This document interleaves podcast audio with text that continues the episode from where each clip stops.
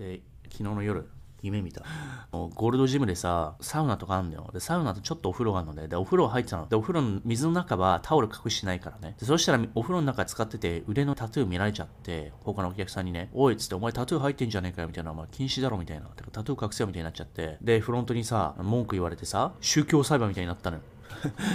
ゴールドジム裁判みたいにね、みんなが集まって、株主総会じゃないけどね、学級委員長が集まる生徒会みたいな感じでさ、あの、この人、タトゥー入ってて、お風呂入ってて、これ、あれだよね、裁くよねみたいな宗教裁判になっちゃって、他の人も出席してさ、で、俺の個人情報全部調べられてさ、小学校の時の近所の人とかに、週刊誌みたいな人がインタビューで言っちゃうのよ。このゴリって人は反社じゃないですかみたいなね。で、その証言とかももらってきてさ、で、宗教裁判みたいになって、ゴリ出席して、ゴリのその AQ5 の知人の人もね、参加してさ、一緒に行ってたから、その人も責任問われちゃうのよ。友達と一緒にメンバーでやってて、知ってるのに、それね、何も注意しなかったってことで問われちゃって、ってなって宗教裁判になって、なんかの弁護士みたいなのがついてさ、なんかその、ゴリがどういう人柄なのか、悪意があったのかってないのかみたいなね。で、その弁護人の人がね、小学校の時の文集みたいなのあんじゃん。卒業前の文集みたいなさ、作文みたいな。で、作文どっかね、ゴリの同級生の家に回ってインタビューして、写真とか卒アルとかゲットしてきたのよ。そのさ、文集ね、読み上げてさ、なんか言ってたのね、その、今日はママが帰ってこない。だから自分でなんかご飯を作ってみた。ね、初めてママがいない、なんか自分でね、小学校5、6年でね、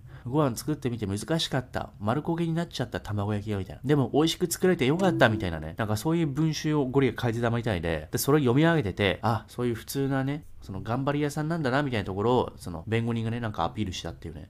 そんな文章俺が書いてたのかっていうと、書いてはないと思うんだけど、なんかそういう感じをね、見つけてきて。ってのもあったし、いろいろとさ、あったのよ、そういうストーリーがなんか。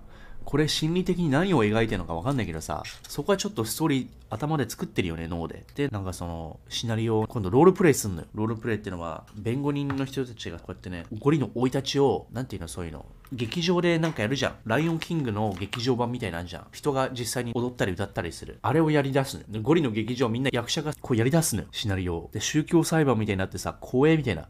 すんげえなんか追い出し方や、みたいな感じでさ。で夢見た。これどういう心理？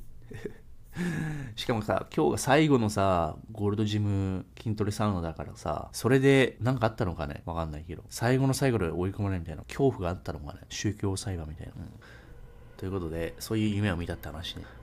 みんなわかる、うん、これ、深層心理じゃん。